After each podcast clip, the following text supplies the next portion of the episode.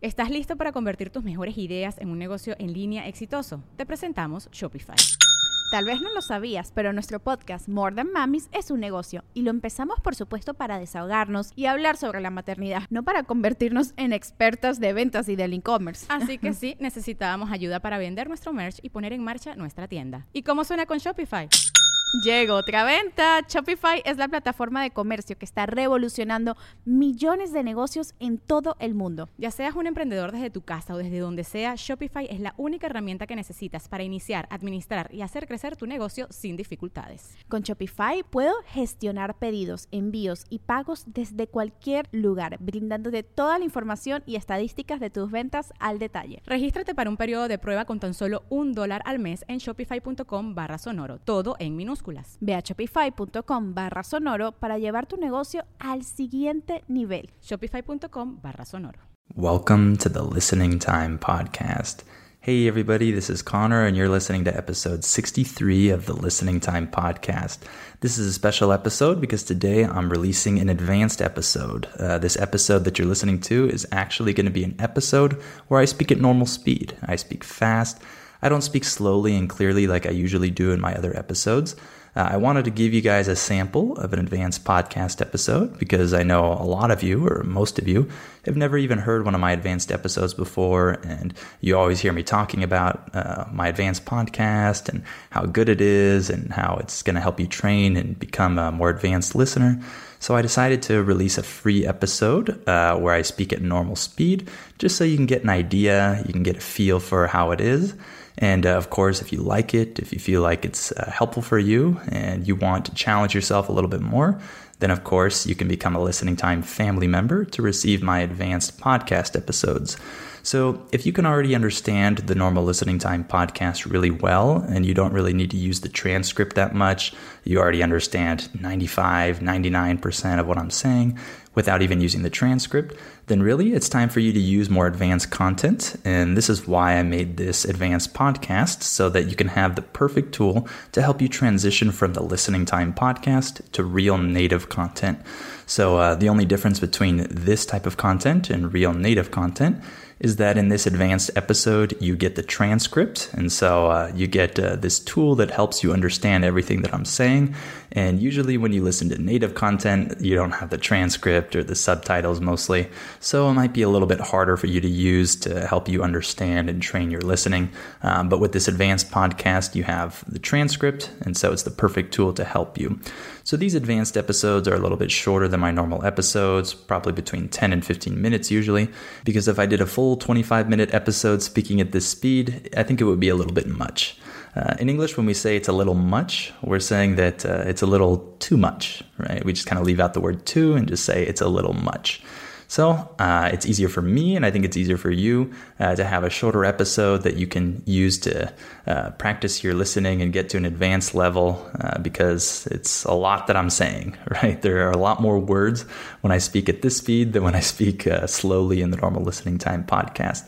And so I also wanted to announce that I'm going to start releasing two advanced episodes every month. So up to this point, I've only released one advanced episode a month, just on the fifth day of each month. But I know that a lot of you really want more advanced content, you want more advanced episodes.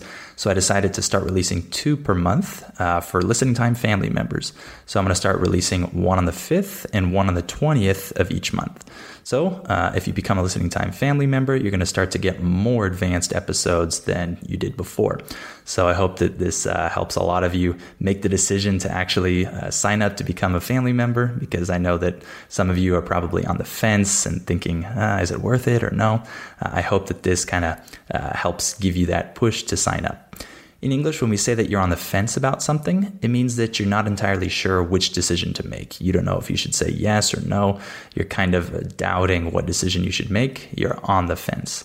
So, hopefully, after listening to this episode, you think that it's uh, helpful for you and you think that it'd be a good challenge for you to use two of these episodes every month to try to reach a more advanced level. And I'm sure this will be a great tool for you. All right, today we're going to talk about remote work. Uh, this is a very popular subject nowadays because a lot of people are working from home. So I thought that this would be a good one to talk about. Uh, before we start, remember to give this podcast a five star rating if you like it. Uh, do that on Spotify, Apple Podcasts, or wherever you're listening. And remember to share this podcast with anyone else who might find it useful. And of course, remember that you have the transcript available in the episode description below this episode. So click on that if you need it. And to become a Listening Time family member or just a Listening Time member or super member, go down and click on the link in the episode description, patreon.com slash listening time, to sign up today. All right, let's get started. Are your ears ready? You know what time it is. It's listening time. All right, so we're going to talk about remote work. So a few years ago, this wouldn't have been that big of a subject. Uh, it wouldn't have been that uh, that hot of a topic, I would say. Uh, in English, when we say that a topic is hot, this means that it's a very uh, popular uh, topic to talk about. It's something that causes division, or people have different opinions about it, maybe, uh, or it's something that's just very popular to speak about. So uh, now this is a pretty hot topic because uh, people are divided in terms of uh, should we continue uh, doing remote work uh, into the future or should we go back to the more traditional style and get everyone back to the office and do things like that. And uh, I think there are a lot of different attitudes when it comes to this. So let's talk about the shift that's happened in the last couple of years towards remote work. Uh, in English, the word shift just means change. So if I say there's a shift that's happened, I'm just saying that there's a change that's happened. So, uh, of course, nowadays a lot of people work remotely or they have a hybrid work style. Uh, when we say that someone uh, has a hybrid style, that means they're working some days at home and some days in the office. So, some people, for example, work three days at home and two days at the office. And uh, so that's kind of a hybrid style. Or complete remote work means that you're just working 100% from home. Uh, nowadays, it's possible to do this. And so maybe five, ten years ago, uh, of course, people could do this, but it wasn't so popular. People didn't use all these uh, different apps and other technology uh, to do this type of work. Uh, I think people just uh, maybe didn't view it as a very viable method of working. In English, when we say that something is viable, we're saying that it's uh, possible to do, we're capable of doing it, it's viable. So maybe five or 10 years ago, a lot of people didn't think that this was a viable way of working. But nowadays, that uh, a lot of people have actually started working like this, we see that the technology is actually good enough so that we can work from home uh, in a lot of different industries. Obviously, not every industry. There are some industries where you have to be there in person. But a lot of industries allow for this type of remote work, and we have the technology to do so. So, what does it look like when people work from home, when they work remotely? Well, this depends on the worker. It depends on the person. Uh, some people they just work from their couch and they're in their pajamas all day. Some people are a little more serious and still get dressed and try to look nice and uh, sit down at a desk and try to replicate the office environment a little bit more. Uh, and some people they just don't even want to get out of bed. They just grab their computer and start working from there. So it could look uh, very different depending on who the person is. There are a lot of different ways that you could do this. Uh, people's remote work style could look very different depending on uh, what their preferences are and how they want to work remotely. And talking about this shift and the different attitudes towards it, uh, I think we see a lot of different opinions uh, in different parts of the world. Uh, employers feel differently about this, workers feel differently about this, governments feel differently about this. So, for example, in the West, uh, this is becoming more and more common. I think that a lot of people now are actually demanding this work style. A lot of people, when they apply for jobs, they want to know that they have this flexibility to work from home or at least to work uh, in a hybrid style. Uh, versus in a lot of Asian countries, uh, I think that this is not very common. Uh, a lot of employers don't want their employees to just stay home all day and work from home. Uh, they actually want to see them at the office and have this uh, work environment where everyone is actually in the same place. So I've talked to a lot of students about this topic, and really it depends on the country that you're living in. Uh, you might see a very big shift, and employers are really adopting this method, or there might be a lot of resistance to it. So it just depends on the country. So now let's just talk about the pros and cons of remote work. So one of the biggest pros is that you don't have to commute to work. Uh, in English, when we say that you commute to work, we're saying that you have to go to work, either driving or using public transportation or whatever. So you don't have to commute to work and you don't have to commute back home. And this is awesome. And I know a lot of you live in big cities, and normally when you have to commute to work, it takes an hour, an hour and a half, even. And so, if you have uh, this remote work style, it could even save you two hours, three hours, even uh, in your day, and you don't have to worry about the traffic and all the people on the subway and uh, getting there on time and everything like that. So, this is a big relief for a lot of people. In English, when we say that something's a relief, we're saying that it makes you feel good after you were anxious or nervous about something. So before you were more anxious about this commute, and now you feel relieved that you don't have to do it anymore. Uh, another pro is that you could spend more time with your family. Uh, this is something that I love. So, of course, I'm just a few steps away from my family. So, that's awesome because if I have a break or something like that, I can simply go in the other room and uh, hang out with them and just uh, have a good time. And uh, I feel closer to them. I feel more connected to them because of how, uh, how I'm working, and this style of work. And of course, it's comfortable, right? You can uh, work however you want. Like I said, you could be in your pajamas, right? You could be in your bed, you could be on the couch, whatever. You can choose the style that's most comfortable for you, the place in your house where you feel most comfortable. And this can probably help you be more efficient and help you work better.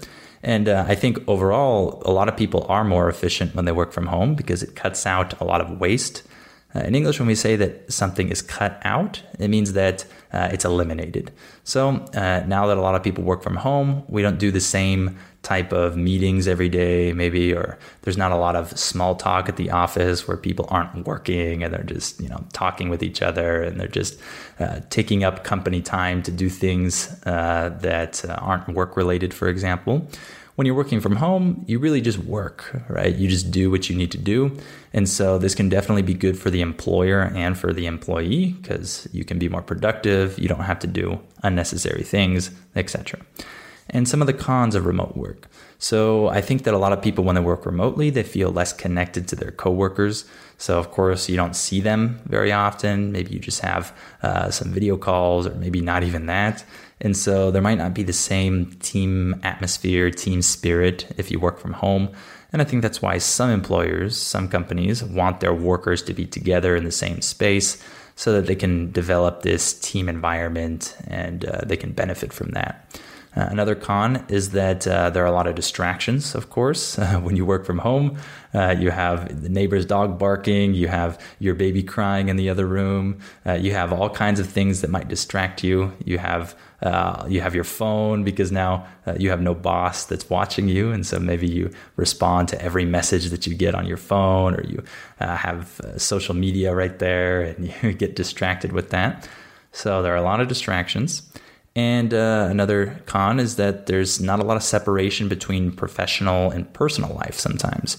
So if you work from home, you kind of don't know when to stop working because you're already home and it's not like you've left your office and now you're done working. Uh, you could still probably work more in the evening. And uh, of course, sometimes you feel like your family life is kind of uh, encroaching upon your work life.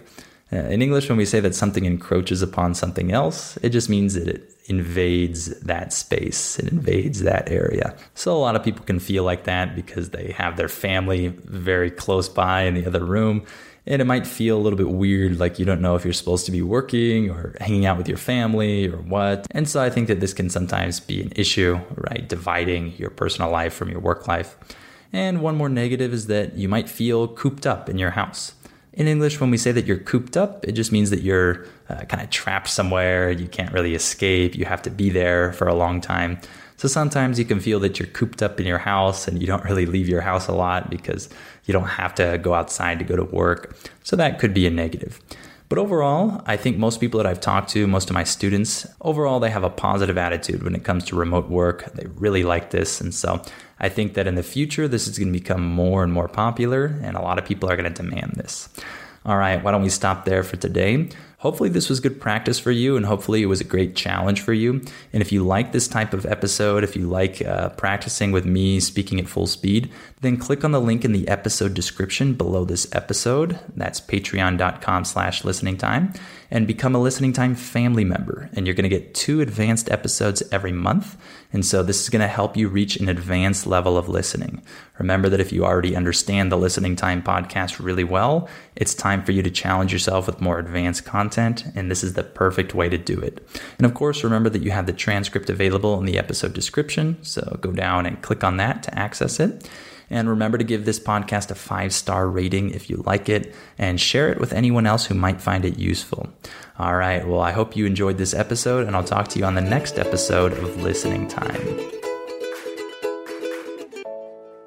Before we continue, let me tell you about our sponsor, Rosetta Stone. As you all know, learning a language is challenging. Well, Rosetta Stone is a great tool that can help you with this challenge so you can improve your English or learn any of the other 25 languages that it offers. Rosetta Stone has helped millions of people learn foreign languages over the last 30 years. The idea behind Rosetta Stone is to provide you with a more natural and intuitive language learning method compared to other types of courses. Instead of focusing on tests, drills, or boring memorization, Rosetta Stone helps you develop your language skills naturally using interesting stories, dialogues, and visuals. In this way, you'll learn the language a little more like a child learns their first language, not just by memorizing things, but through engaging exposure to the language. Rosetta Stone is also convenient to use because of the flexibility of its lessons. They're full of helpful content, but they're also pretty short, and you can do them whenever you have the time. This will help you work them into your schedule more easily. And one other cool feature that Rosetta Stone has is its speech recognition tool called TruAccent. It can detect the differences between your pronunciation and a native speaker's pronunciation, so it can give you feedback on how you're pronouncing words and help you improve. As you can see, Rosetta Stone is a language learning tool with a ton of value. Don't put off learning that language. There's no better time than right now to get started. For a very limited time, Listening Time listeners can get Rosetta Stone's lifetime membership for 50% off. That's 50% off unlimited access to 25 language courses for the rest of your life. Redeem your 50% off at rosettastone.com slash listening time today.